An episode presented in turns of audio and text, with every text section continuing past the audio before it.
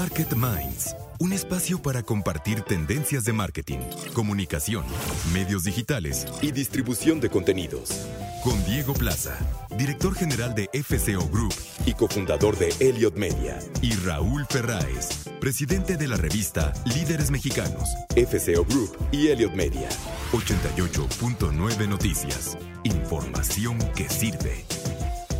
¿Qué tal? Muy buenas noches. Saludamos a todos nuestros escuchas de 88.9 Noticias, información que sirve. Esto es Market Minds. Yo soy Diego Place, como cada semana me acompaña Raúl, Raúl Ferray. Hola Diego, ¿cómo estás? Y fíjate que leí el otro día un estudio bastante interesante de los efectos que generó la pandemia en el pensamiento, sobre todo de los millennials, porque los centennials, todavía no están en ese proceso de, irse a vivir ya solos, eh, en donde antes de la, de la pandemia había como esta idea de los, de los millennials de eh, de, eh, lo que, en lo que hay que gastar el dinero es en vivir, en tener experiencias, en viajar, en salir, en irse a otros países, en no estar en, donde, en donde usualmente estás.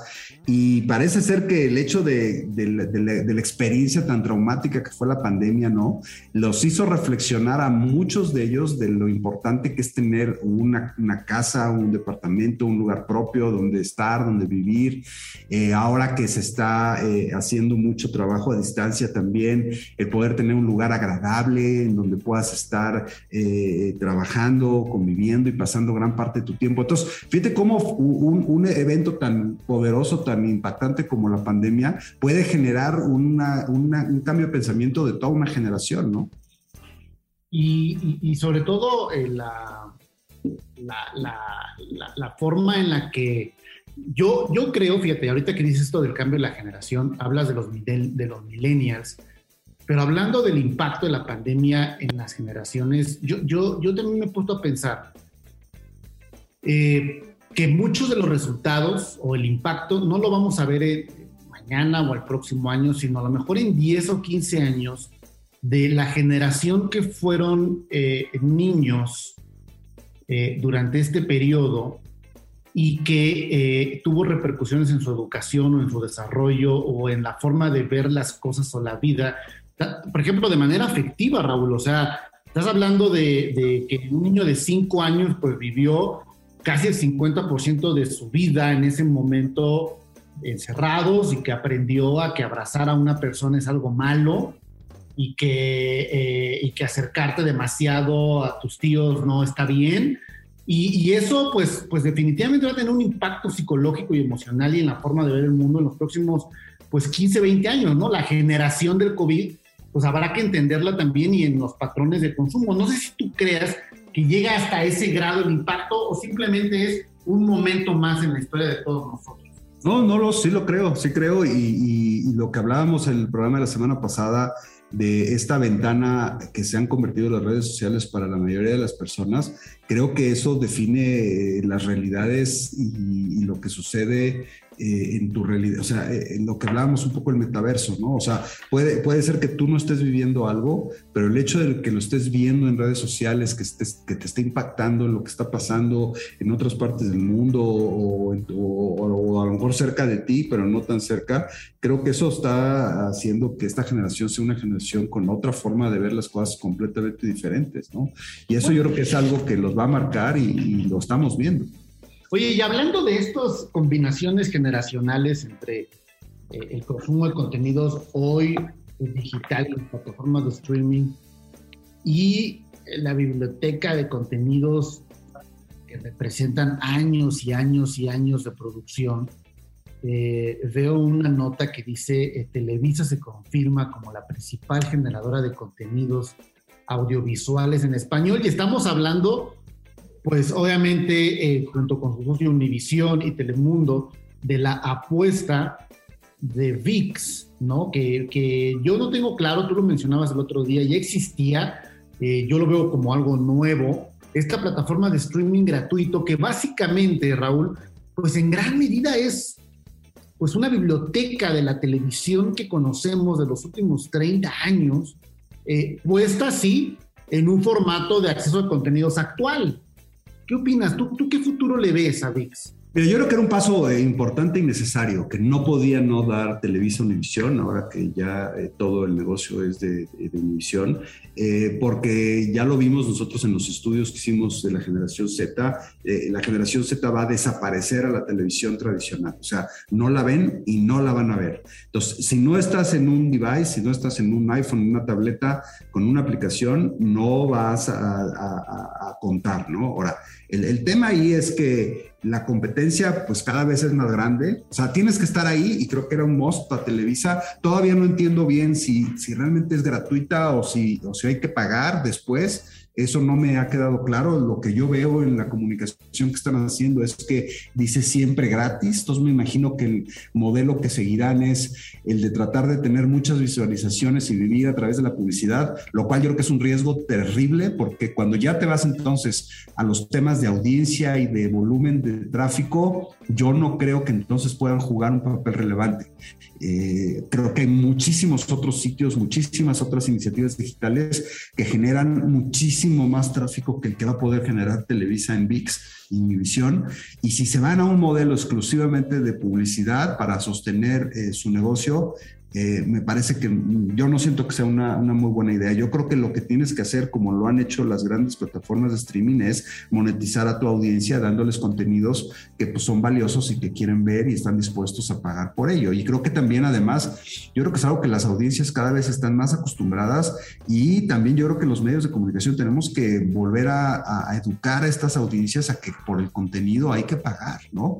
Porque pues alguien lo hace, alguien trabaja, alguien, o sea, el esfuerzo que hay atrás para generar contenido es enorme y de una otra forma la gente que consume ese contenido creo que tiene que pagarlo. Ahora, eh, Televisa llevaba ya 10 años, Diego, de fracaso tras fracaso tras fracaso en la generación de contenido eh, eh, pues exitoso, ¿no? O sea, sí siguen siendo sus novelas de en un nicho pues, bastante vistas, aunque cada vez menos, pero cuando ya están compitiendo a nivel global con las grandes plataformas, pues yo no sé si es una falta de creatividad, yo no sé si es falta de recursos, yo no sé si es falta de talento, pero lo que sí es un hecho es que no podemos pensar que hoy en día Univisión Televisa son los creadores de contenido como lo eran hace 30 o 40 años, ¿no? Que hacían cosas que todo el mundo quería ver. Entonces, ahí, va, ahí yo creo que ahí va a estar el gran, el gran reto. O sea, lo hemos platicado yo tú en muchos de, de nuestros programas, es eh, la palabra eh, mágica esta de content is king, ¿no? El contenido es rey. O sea, la gente hoy en día va a buscar contenido y si tu contenido que produces no es lo suficientemente bueno, la verdad, estás muerto. Vaya condena pero muy cierta, Raúl. Y bueno, vamos a, recordarle a nuestra audiencia que como cada semana tenemos nuestra mesa marquetera con Claudio Flores Tomás y con Sebastián Patrón de eh, la Alianza por el Valor de las Empresas y Advertising Week Latinoamérica, respectivamente. Y Market Minds con Claudio Flores. Claudio, ¿cómo estás? Muy bien, Raúl, un placer estar aquí contigo en Market Minds. Pues eh, fíjate que el tema de, del fast food y de las cadenas de comida de fast food, creo que es algo que hemos vivido con ellas eh, muchísimos años y sin lugar a dudas son una parte muy importante del consumo de alimentos de una muy buena parte de la sociedad en el, en el día a día, ¿no?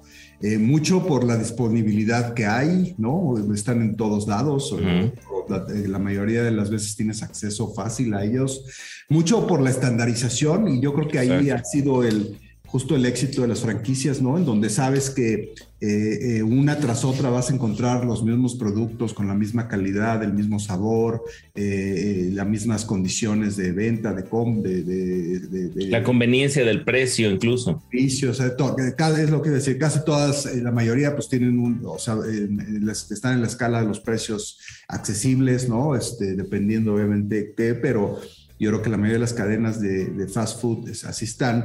Y, bueno, y el reto yo creo que se ha convertido en el tema de mercadotecnia, eh, Claudio, no sé tú qué opinas, en, dos temas yo creo que muy importante. El, el seguir convenciendo a las personas de que, de que eres... Eh, una buena opción en términos de sabor, eh, que, que eres, que es una- eres una comida antojable, ¿no? Que, que es, que eres una comida rica y que Rica. quieres ir a comer ahí porque se te antoja comer una hamburguesa, porque se te antoja comer una pizza y, y Es bueno, indulgente, Raúl. Sí, es la mejor, esta, para mí esta cadena es pues, la mejor de hamburguesas o esta es la mejor para mí de pizzas o me gustan las alitas, en fin, hay, hay muchas variedades. Pero otro reto en el que yo creo que se han metido en los últimos años las cadenas de fast food es en el tema de la salud, ¿no? Exacto. En cómo empiezan a también generar una conciencia o, o- o modificar algo o pelear con, la, con el tema de que, sus, de que sus recetas a lo mejor no son del todo las más saludables. Y, y eso es una tendencia que por lo menos yo no sé la realidad, Claudio, porque cuando ves las cifras de obesidad en este país y todo dices, Te preguntas. lo que, lo que me parece a mí es que pues les vale gorro a la gente, ¿no? Pero al final hay esta percepción, ¿no? De que la comida eh, de, la- de las cadenas es poco saludable, ¿no? Entonces, el reto que tienen mercadológico es enorme, ¿no? ¿Qué opinas tú ahí? Sí, yo creo que señalas muy bien la problemática de esta categoría. Fast food hay que entender que, eh, digamos, atiende un segmento con un ciclo de servicio, con un punto de precio, con un modelo de negocio que es muy pertinente para amplias capas de la población, Raúl, que ven en esta oferta una oferta que, que es rica, que es indulgente, como ya decías, pero que también es conveniente y es económica. Eh, me parece que esta, eh, hemos vivido últimamente un ciclo muy importante, me refiero a las última, la última década al menos, un, un, ciclo importante de conversión y preocupación del consumidor en torno a, eh, cómo se alimenta, qué me aporta lo que estoy comiendo, este ciclo, digamos, de más preocupación por la salud y por la comida más sana. Y eso ha generado pues ciertas críticas a estas cadenas eh, de comida rápida. Sin embargo, hay que, hay que entender también que estas cadenas tienen una oferta que es pertinente en el mundo contemporáneo, Raúl. Es pertinente en un mundo que se mueve de forma acelerada, donde estamos buscando, sí, la estandarización de poder ir a un restaurante que bajo una marca nos ofrece la misma calidad, no importa si estamos en una parte o en otra del país. Me parece además que también esta industria se transformó de manera radical con la pandemia, justo porque los negocios empezaron a tener que tener delivery a fuerza en un ciclo pandémico en el que las personas, los consumidores no nos podíamos mover o tener contacto entre nosotros. Esto también hizo, diría yo, una transformación del consumo. Un restaurante de comida rápida que hoy no tiene delivery, que no tiene servicio de entrega a domicilio o servicio de recolección de pick-up, me parece que compite en desventaja en un entorno donde se volvió normal, se volvió mandatorio, incluso diría yo, Raúl, el hecho de poderle llevar los alimentos a las personas a donde ellos quieran, a donde ellas quieran, a su oficina, a su casa, a puntos incluso de consumo público. Y me parece que lo que es relevante es entender que es toda esta industria, que es una industria que no solamente emplea a miles de mexicanas y mexicanos, sino una industria que además particularmente, Raúl, muchas veces es el primer empleo de muchas personas que durante la universidad, la preparatoria, dicen, oye, pues yo voy a, yo voy a eh, eh, tener un ingresito extra, me voy a meter a, a, trabajar alguna de estas cadenas y atiende segmentos y necesidades que ya están ahí persistentes y que no pueden atender otro tipo de soluciones o porque son más caras o porque son más lentas eh, no, o porque no son igual de convenientes que toda esta gran cadena. Me parece que hay que dar un paso adelante, Raúl, porque de repente hay cierta, diría yo, crítica y satanización de estas ofertas, cuando me parece que complementan y enriquecen la oferta de alternativas que tenemos las y los consumidores mexicanos eh, para alimentarnos. Ahora, mercadológicamente hablando, yo creo que ninguna persona, y, y me referiría, bueno, no ninguna persona, no quiero decir persona, ninguna empresa, y aquí no sé si estás de acuerdo, pero también me quisiera referir a a lo mejor cadenas de comida o no cadenas de comida, changarros, como se dice. Sí.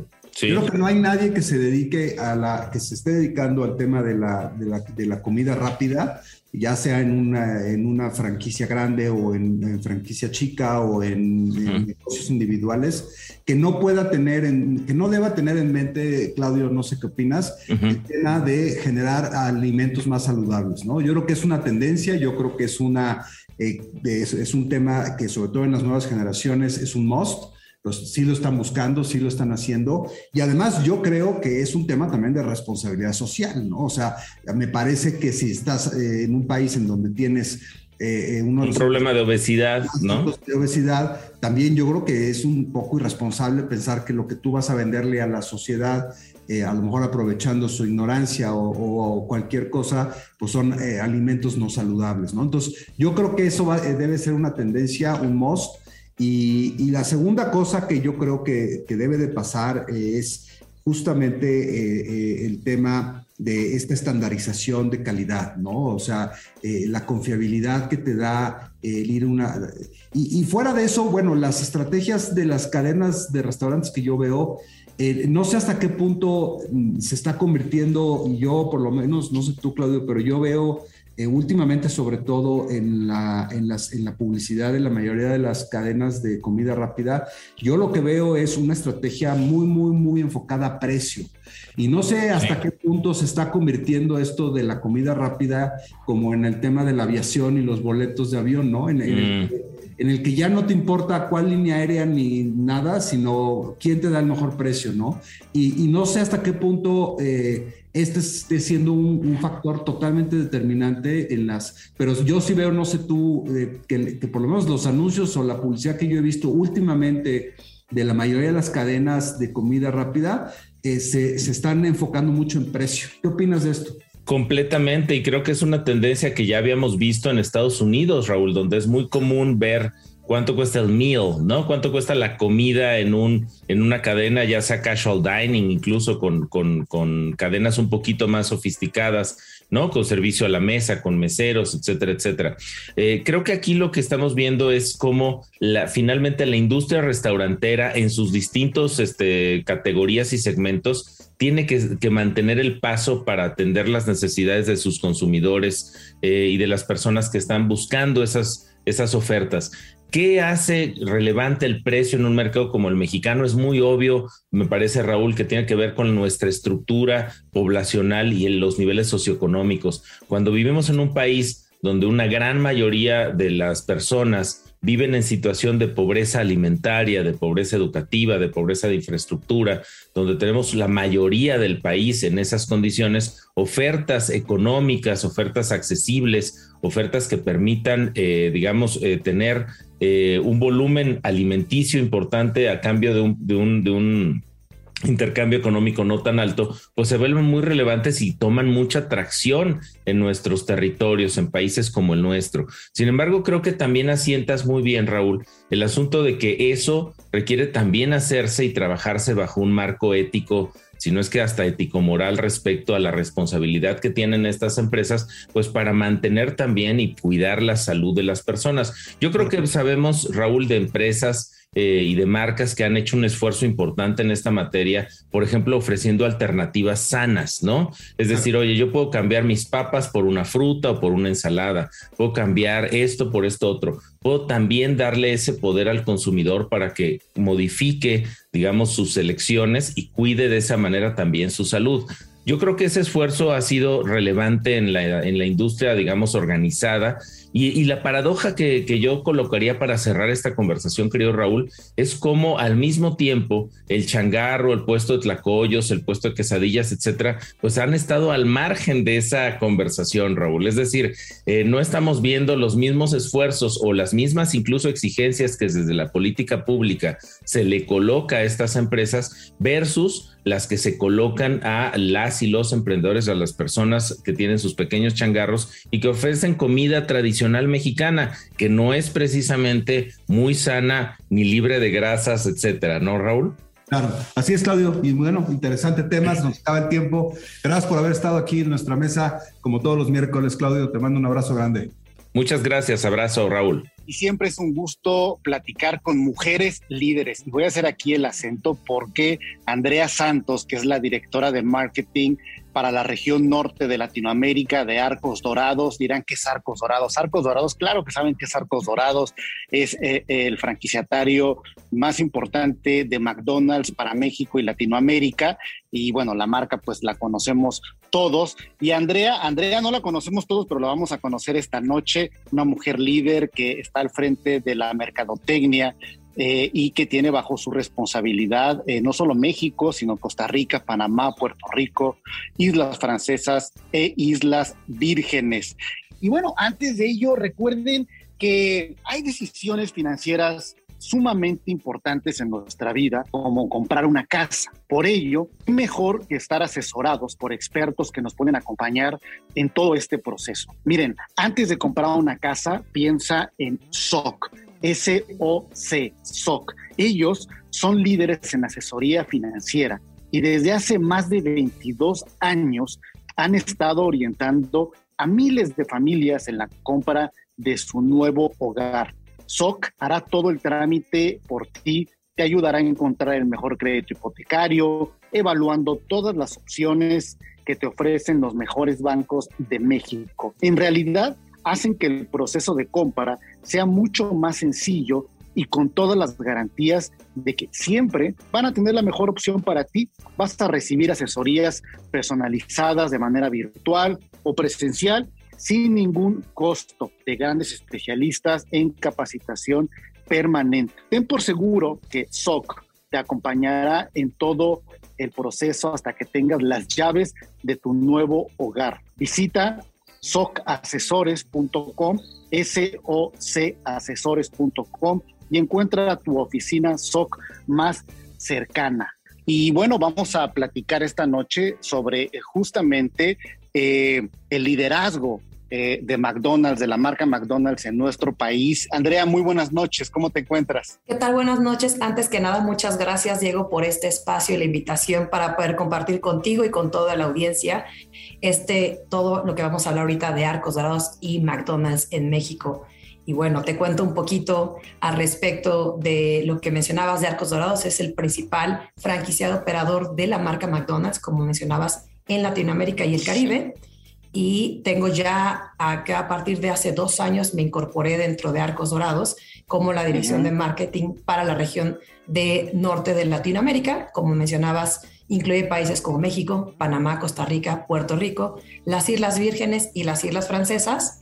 Y bueno, contato un poco de Arcos. Primero, antes de entrar a México, Arcos Dorados es una compañía que tiene, está presente en 20 mercados de Latinoamérica y el Caribe contamos con más de 2.250 restaurantes, esto ofreciendo empleo a más de 90 mil eh, personas durante, durante, digamos, de toda la región, tanto de la TAM como la parte del Caribe.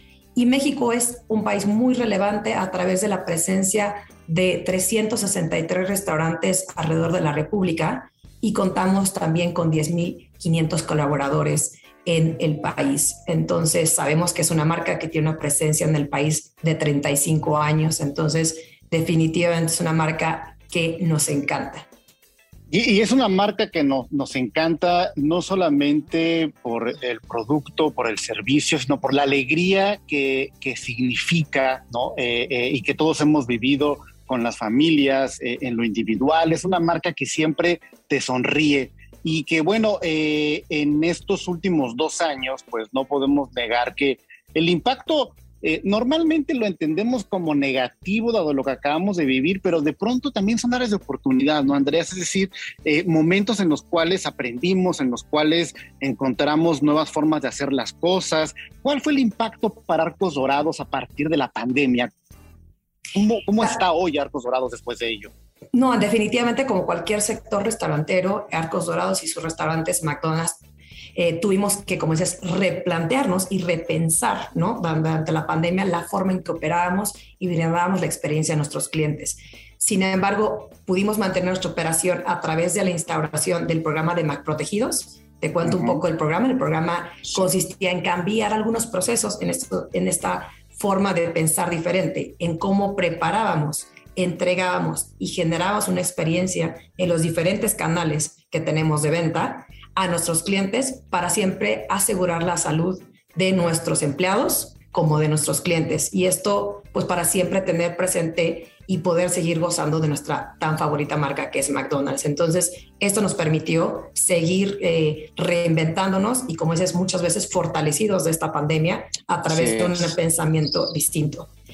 Eh, si bien en Arcos Dorados, como región en general, llevamos de 2016 toda una transformación digital que durante seguramente esta pandemia se exacerbó esa transformación y venimos mejorando la experiencia siempre de nuestros clientes a través del uso de la tecnología. Si bien esta plataforma del uso de la tecnología la llamamos hoy englobada en un concepto que le llamamos hoy EOTF, que sus siglas en inglés significa Experience of the Future o en español Experiencia del Futuro. En esta experiencia del futuro que le llamamos, integra todos los cambios tecnológicos que vienen desde la parte de los canales de punto de venta nuestros restaurantes como cualquier interacción o relación digital. Eh, como decías, finalmente creo que nosotros hoy fielmente como Marcos Dorados y como McDonald's México salimos fortalecidos y no solamente sorteamos la pandemia, sino al contrario, salimos mucho más fuertes y generando mejor valor siempre a nuestros consumidores. Y esa parte es clave, esa, esa manera de pensar justamente que mencionas. Y eh, ahorita que platicabas sobre esta experiencia, eh, donde además usas la palabra futuro, eh, pues también estamos hablando de las nuevas generaciones y estamos hablando de los jóvenes, de las y los jóvenes, de la generación Z. ¿Cómo, cómo se encuentra hoy Arcos Dorados y, la marca McDonald's? ¿Cuál es la experiencia final del usuario respecto a la tecnología? Es decir, ¿cómo ha cambiado y cómo está cambiando ya en, la, en el momento de consumo, en el momento, ¿cuál es el journey de esa experiencia? ¿Qué nos puedes platicar de esa parte final de la tecnología frente al usuario? Muy interesante tu pregunta porque en definitiva la integración tecnológica que estamos teniendo como arcos dorados le estamos centrando principalmente en la experiencia digital. Esta experiencia digital la puedes vivir desde nuestra parte de punto físico, que serían nuestros restaurantes, como las diferentes verticales digitales. Entrando un poco más a detalle en la parte de nuestra experiencia en restaurantes, recién lanzamos eh, eh, nuestra experiencia a través de los kioscos digitales. ¿Qué son esos kioscos digitales? Te preguntarás si no has tenido la oportunidad de conocerlos. Son, te voy a platicar como más anecdótico cómo lo puedes vivir en nuestros restaurantes. Es una pantalla touchscreen donde tú tienes la oportunidad de personalizar cada uno de tus alimentos tienes la oportunidad de pagar a través de diferentes formas de pago electrónicas. Tienes también la oportunidad no solamente de hacer el consumo en, el, en nuestro restaurante como venías haciéndolo, sino también pedirlo para llevar o que te podamos dar eh, la entrega en mesa. Es algo que no es algo que no teníamos en digamos previo a estos kioscos digitales y nos ha permitido permitido tener como diferentes formas de interacción y mejorar y seguir siempre transformando nuestra experiencia digital. Por otro lado, tienes la oportunidad de seguir redimiendo cupones de la aplicación, ¿no? A través de este kiosco digital. También puedes hacer, em, tener esta oportunidad de atender diferentes clientes y audiencias. Tú lo mencionabas eh, recién en nuestra generación este, Centennial, pero también tenemos a nuestros clientes más pequeñitos, donde tienes la oportunidad que tienes un botón especial en en la pantalla touchscreen que le permite vivir la experiencia a su tamaño y poder hacer el pedido también en esta pantalla digital. Y también podemos sumar a cualquier persona que pueda tener alguna discapacidad. Nos permite llegar a las diferentes audiencias que tenemos hoy como marca y ser mucho más sensibles de las necesidades actuales del mercado. Eh, esta personalización, digamos que es un factor importante de la marca y esto nos, nos lleva un poco a un modelo que tenemos con McDonald's que le llamamos Made for You o hecho para ti, lo podríamos traducir, el cual significa que toda esta personalización que tú puedes hacer en el kiosco, decir, quiero mi Big Mac con este o mi cuarto de libra, le quiero poner doble queso, ponerle, quitarle cebolla, agregarle esto. Esto se hace a través del modelo Made for You porque preparamos todos nuestros productos y nuestras hamburguesas al momento a tu, a tu gusto específico. Entonces, eso es algo bien importante, lo mencionabas, Diego, que estas nuevas generaciones buscan de personalización. Y, justamente, perdón, perdón, Andrea, y ahorita que mencionas esto, fíjate que últimamente hemos estado eh, eh, llegando a la reflexión en varios capítulos aquí en Market Mind. Estamos platicando con Andrea Santos, la directora de marketing de, Arcos Dorados para eh, México sí nos estamos concentrando en las nuevas generaciones. Ahorita que hablamos de la experiencia del usuario, de los centennials, pero ahorita me quedé pensando, también el, adulto mayor es un consumidor que no debemos de olvidar y que va al kiosco y que está además en un proceso de aprendizaje de la tecnología y las marcas que tienen ese... Eh, pues, pues vamos, esa conexión clara con ese consumidor también es muy importante, ¿no, Andrea?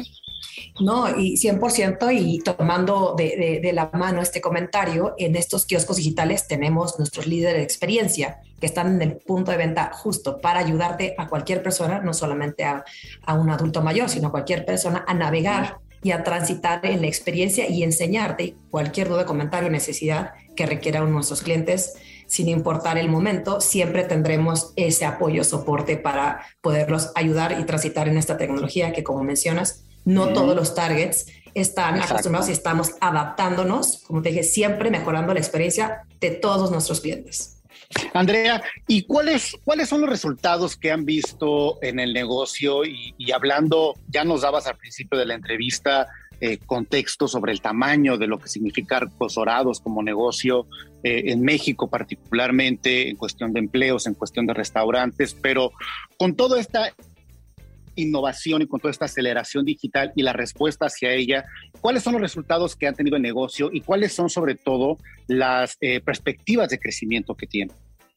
Sí, eh, te, puedo compartir, aparte en la parte, como mencionamos, en las verticales digitales, nuestra aplicación se, es el centro o el hub de todos los cambios tecnológicos digitales que tenemos, porque a través de ella, y ahorita hablaremos un poco de los resultados, estamos, eh, tú puedes hacer pedidos a través de nuestro Mac Delivery, a través de los diferentes, digamos, eh, servicios de entrega a domicilio que tenemos en México, que es Uber, Didi y Rappi, pero también puedes redimir promociones y cupones y también eh, poder accesar a nuestro programa de Automac VIP, que es un programa de frecuencia para el canal de Automac, que ha cobrado gran relevancia, que ha tenido crecimientos casi de un 70% en este último Q, cuando hablamos contra el año del 2020 con crecimientos de, tres, de, tres cifras, con lo cual hemos dado mucho foco también a ese nuevo canal, y no es un nuevo canal para nosotros, pero ese auge que ha generado el, el tema del Automac. Este, por eso este canal es importante para nosotros. Y en, nuestros verticales digitales en general también tenemos la creación del Big Chat, recientemente lanzado aproximadamente en un año, que es este chatbot que se genera a través de WhatsApp, donde tú puedes también personalizar promociones por daypart o por número de comensales. Es un chatbot con un unas sencillas preguntas, te arroja este, cupones y un QR code que puedes redimir tanto en los diferentes canales, mostrador, automac, en nuestros mismos kioscos, y eso te permite tener una, un, un alcance distinto más allá de los restaurantes, como mencionábamos, de los kioscos digitales. Eh, otro, otro gran ejemplo que te quisiera platicar sobre el tema de la aplicación es Recientemente lanzamos en esta transformación digital, e hicimos una asociación con FIFA 22 eh, Legacy, Cup, que es el torneo más grande que hay de esports en Latinoamérica y con la parte de videojuegos en México. Eh, solamente para que demos un poco de contexto, en México las personas o los mexicanos que tenemos acceso a consolas este, son alrededor de 20 millones de consolas o de usuarios, de gamers, que es este mundo gaming que también se transita en la parte digital. Eh, y la parte de eSports representa una cuarta parte de esos 20 millones. hablamos de una audiencia de 5 millones de clientes cautivos ahí. Estuvimos presentes, en lo cual tuvimos la presencia de 11 países de todo Arcos Dorados, por supuesto México, eh, liderando las inscripciones con más del 30% de los inscritos venía de parte de México y quedamos con ocho finalistas en el torneo eh, de, World Cup. Y la verdad es que es, este, es, este es uno de los grandes sucesos que tenemos y hay otros ejemplos que te podría contar en resultados. El año pasado, el Día del Gamer, este, capitalizamos a través de otra plataforma, que es la plataforma de Twitch, una campaña que le llamamos Beats for Bytes. ¿Qué significaba esto? Que por cada mordida que tú disfrutabas de nuestros productos durante eh, los torneos de Twitch, eh, te dábamos bits, que es el, digamos, la moneda de cambio en la plataforma. Y nada más para una referencia, eh, fuimos, entregamos más de un millón de bits en tiempo real. Tuvimos eh, a más de 16 mil personas, usuarios o gamers activos durante el Día del Gamer. E inclusive fuimos trend topic nacional por arriba, inclusive del hashtag del Día del Gamer. Eh, con lo cual quería mencionarte un poco de la transformación que va más allá del restaurante y nuestros propios instrumentos digitales, sino también acercarnos al consumidor. Donde está este consumidor, donde está esta generación también, como mencionabas, centennial que está en este mundo gamer, que es muy relevante en el país. Eh, otro resultado que te puedo compartir importante hablando de delivery, el mercado de delivery, duplicamos el tamaño del mercado de delivery para McDonald's México de, digamos, 2021-22 contra años anteriores. Y el chatbot, por ejemplo, que es nuestro Big Chat, como le llamamos eh, en nombre, en McDonald's, eh, representa hoy el 15% de nuestras ventas digitales. Wow. los números muy eh, interesantes a compartir de la aplicación. Tenemos un crecimiento del 350% en nuestras ventas digitales en los últimos 12 meses. Eh, esto nos ha llevado a un crecimiento del 70% de usuarios activos en la aplicación y acumulado para una cifra un poco más cercana al 2022, en estos meses de 2022, llevamos 3 millones de descargas o downloads de nuestra aplicación. Entonces, sí, bastante, bastante, bastante relevante porque las marcas eh, yo creo que tienen de manera eh, muy claro en el discurso el significado de, estar en digital o de la transformación digital, pero a veces queda en el discurso y pocas veces se convierte en una acción concreta. Y no solamente eso, y es algo que mencionas, Andrea, es eh, también estar en los centros de gravedad, donde la gente está conectada, donde están realmente el usuario interactuando, el tema de los eSports, no todas las marcas le, han sabido entrar, hay que decirlo así, y ser empáticos también eh, y no invasivos con el lugar en el que pertenece esta conversación entre los diferentes segmentos, en este caso los jóvenes en los, en los eSports, pero verdaderamente Arcos Dorados, eh, McDonald's, eh, por todo lo que nos platicas, definitivamente está sabiendo cómo, cómo integrarse, cómo, cómo aprovechar también este impulso, esta aceleración digital obligada que que, nos trajo la pandemia justamente en beneficio de la marca. Ha sido un gusto platicar contigo, Andrea. A mí me gustaría, y también nuestros escucha siempre eh, eh, nos quedamos pendientes a hablar de liderazgo y más, más de liderazgo con mujeres, a ver si tenemos la oportunidad de platicar en una nueva ocasión ya sobre Andrea y sobre lo que significa el pensamiento de Andrea como líder de marketing, como estratega. Ha sido un gusto platicar contigo esta noche, Andrea. Igualmente, Diego, ha sido un placer y aprovechar este foro para invitarlos que todos estos cambios tecnológicos los pueden vivir en nuestra recién reapertura del icónico restaurante McDonald's Polanco, que está en la Ciudad de México y pueden vivir los kioscos digitales, el Automac VIP, todo realmente está integrado en este restaurante y será un gusto poder recibir. Y la verdad es que estamos muy contentos de que esta transformación digital nos lleve al camino en el que estamos trazando y seguir construyendo paso a paso para mejorar la experiencia siempre, como siempre, de nuestros clientes. Y te agradezco este espacio, Diego. Y con Gracias, gusto Andrea. nos vemos en otro foro. Sí, si no me equivoco, es periférico y lo que significa Paseo de las Palmas, ¿no? Es correcto, en esa, en esa intersección, correcto. Exactamente, ahí está el icónico McDonald's, eh, legendario icónico Polanco. Ahí hay que ir. Eh, fue Andrea Santos Granados, directora de marketing para la región norte de Latinoamérica de Arcos Dorados. Y tengo un dato, Raúl, a ver qué opinas. Eh, más de 720 mil horas, 720 mil horas de video se suben diariamente a YouTube. Y para ser más dramático este número, tendríamos que señalar que nos tomaría 82 años para ver los videos que se suben por hora. Ya no digamos lo que pasa en TikTok, Instagram, Facebook, Twitter. O sea, es, demasiado contenido. ¿Y qué crees, Raúl? La mayoría es irrelevante. ¿Qué haces aquí, Raúl? ¿Cómo, te conviertes en un contenido relevante? Y traigo esto a colación porque eh, pues ya eh, sucedió el, eh, el sorteo eh, de, de, grupos, ¿no? Frente eh, camino al Mundial, a la Copa del Mundo en Qatar 2022. Y, pues el content marketing se va a convertir en un reto importante, ¿no? Eh, en este mundo de contenido digital, porque hay que decirlo así, esto ya no es un tema de las televisoras, y antes era quién tenía el mejor set de televisión para competir. Aquí estamos hablando de que competir en contenidos es con los datos que acabo de hablar y cómo te vas a convertir en algo relevante en la gran conversación de la Copa del Mundo eh, eh, en los próximos meses, Raúl. Vaya datos. Sí, la verdad es que es muy impresionante esa cifra que das y, reafirma lo que hablábamos al principio del programa, Diego, de la competencia brutal que hay en la generación de contenido a nivel global y, lo, y, realmente lo difícil que, va a ser destacar o, interesar a las audiencias en tu contenido. Y entonces los que sí lo logren hacer van a ser joyas brutales, ¿no? Porque pues hay tanta, tanta competencia, pero, pero lo mismo se está dando yo creo que en todas las industrias, ¿no? Platicábamos el otro día el ejemplo de los jabones, ¿no, Diego? O sea, hace 40 años, pues tú eras una, o sea, había dos o tres empresas que producían jabón, pues porque bueno, independientemente de la fabricación y la tecnología que necesitas para hacerlo, la, lógica de la distribución, de tener eh, una distribución para poder poner tu producto en todas las tiendas de servicios a nivel nacional, que te compraran los grandes almacenes, todo, pues requería de una inversión que, que muy pocos podían hacer y por lo tanto, pues había pocas empresas que producían jabón, por dar un ejemplo, ¿no?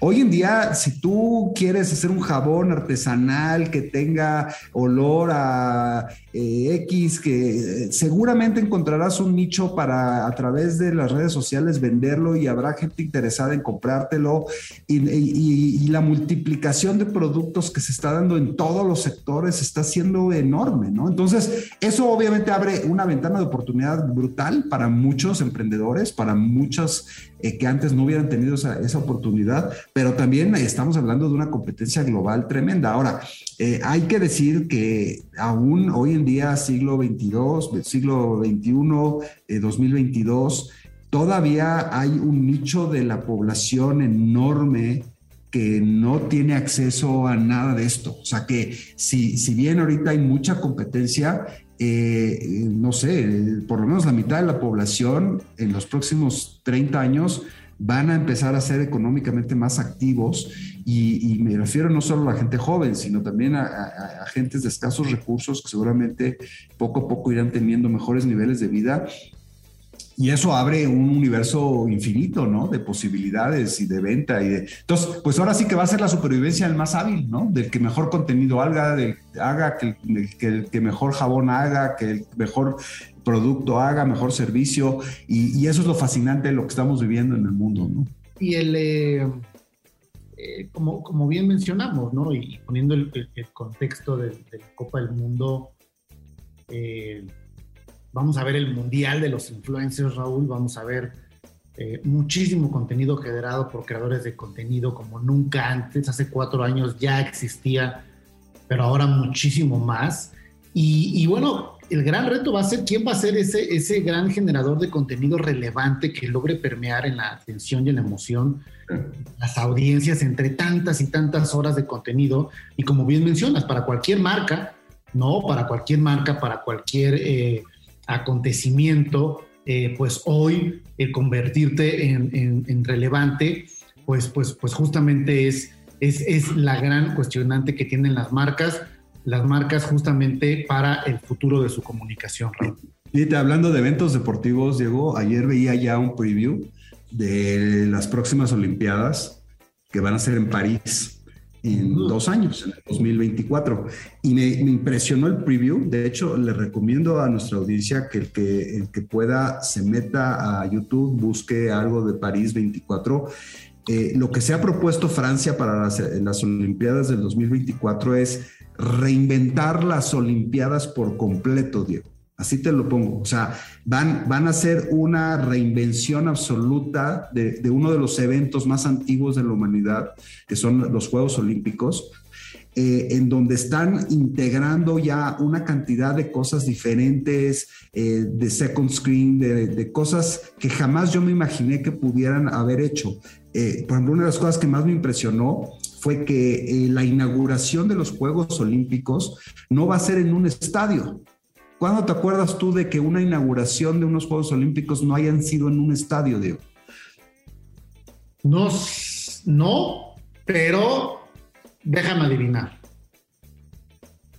Ajá. En algún lugar icónico de la ciudad. no, no, no, no, va a ser en la ciudad.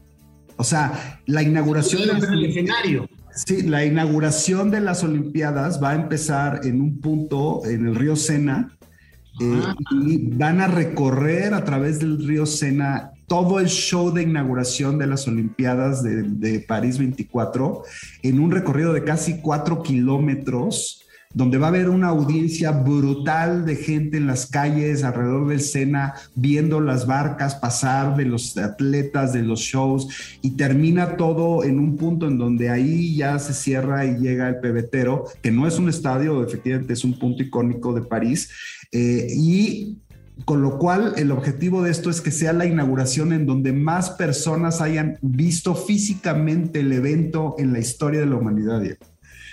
Mira, lo estoy viendo ahora, Raúl. eh, paso el dato para quienes nos están escuchando. La página es París 2024, parís2024.org. Y estoy viendo justamente el letrero que dice una ceremonia de inauguración como nunca otra. Y aquí viene el video, justamente. Estoy viendo el río Sena con una eh, simulación virtual de cómo va a suceder. Dice pensando afuera de la caja, revolucionando los juegos. Y vaya, qué, qué, qué, qué, parte tan emocionante. Yo creo que esto sí emociona ir, porque va más allá de lo deportivo, ¿no, Raúl? Tiene que ver con eh, la forma de crear justamente estas experiencias relevantes de la historia del ser humano. Sí, sí, sí. Y creo que aquí es donde vamos a ver la diferencia entre aquellas organizaciones, aquellas empresas, aquellos países que entiendan hacia dónde hay que moverse y los que no, ¿no? Por ejemplo, ya lo platicábamos tú y yo el programa hace dos o tres programas cuando pasó lo de los, lo de los Óscares, que, que me puse yo a buscar eh, un second screen porque no podía yo ver la transmisión en vivo y, y, me quedé impactado de que la Academia de Ciencias y Artes Cinematográficas de Hollywood no tuviera un second screen de eh, una de las ceremonias de, entrega de premios más importantes del mundo. Dices, ¿en qué año viven de verdad? O sea, ¿cómo puede ser posible, no? Totalmente. Oye, qué, qué, qué, qué, gran, qué gran tema, no lo tenía en el radar, aquí estoy entrando y ya están las fechas para el inicio de la venta de boletos para finales del 2022. Hay que ir, hay que estar aquí atentos quienes tengan oportunidad. Y bueno, Raúl, ha llegado el momento de despedirnos esta noche en Market Mind. Nos vemos la próxima semana en punto de las 9.30 de la noche aquí en 88.9 Noticias. Hasta la próxima. Esto fue Market Minds, un espacio para compartir tendencias de marketing, comunicación, medios digitales y distribución de contenidos. 88.9 Noticias, información que sirve.